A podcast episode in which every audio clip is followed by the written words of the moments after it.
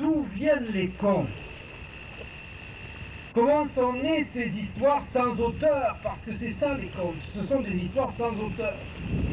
Donc comment sont nées ces histoires sans auteur qu'aucun livre pendant si longtemps n'a porté et qui pourtant ont traversé les siècles, ont traversé les millénaires?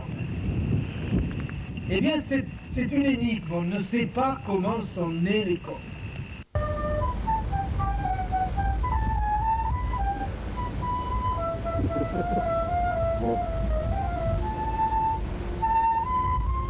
Nous, euh, ce qui nous a plu, euh, c'est la rencontre de plusieurs personnes qui sont permanents et non permanents et qui euh, créent un événement en été, ce qui n'est pas toujours fait dans toutes les communes.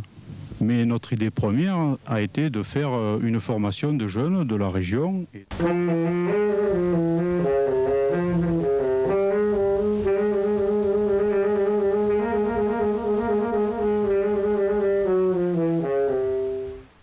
Gens du coin sont intéressés.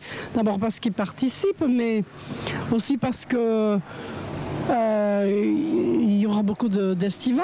c'est toujours une bonne chose, ça fait de la publicité, ça amène du monde, ça, ça permet de connaître le pays, ça permet de connaître les gens, de voir comment ils vivent, leurs habitudes, leur, leur cadre de vie.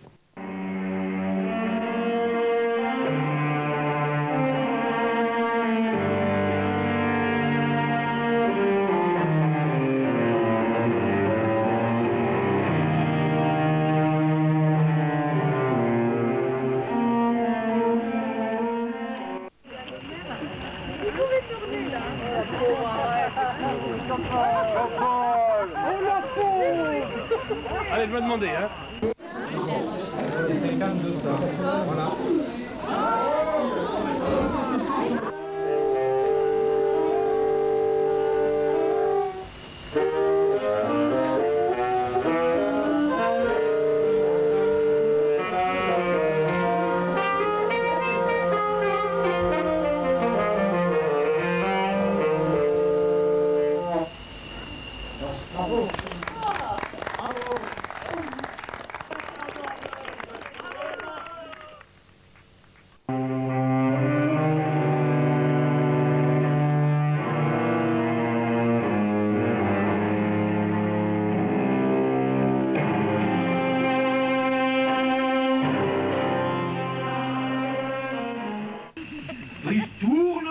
Les bras au ciel, il s'en retourne vers son village. Il traverse son village. Il arrive devant le palais du roi de son village. Il entre dans le palais du roi de son village. Il s'affale au pied du roi de son village, qui justement est en train de déjeuner d'un porcelet rôti. Et il lui dit, roi, sur la plage, il y a un crâne qui parle.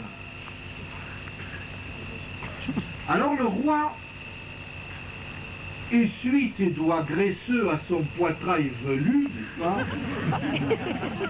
Puis il dit Un crâne qui parle. Mais tu te moques de moi Tu as bu, toi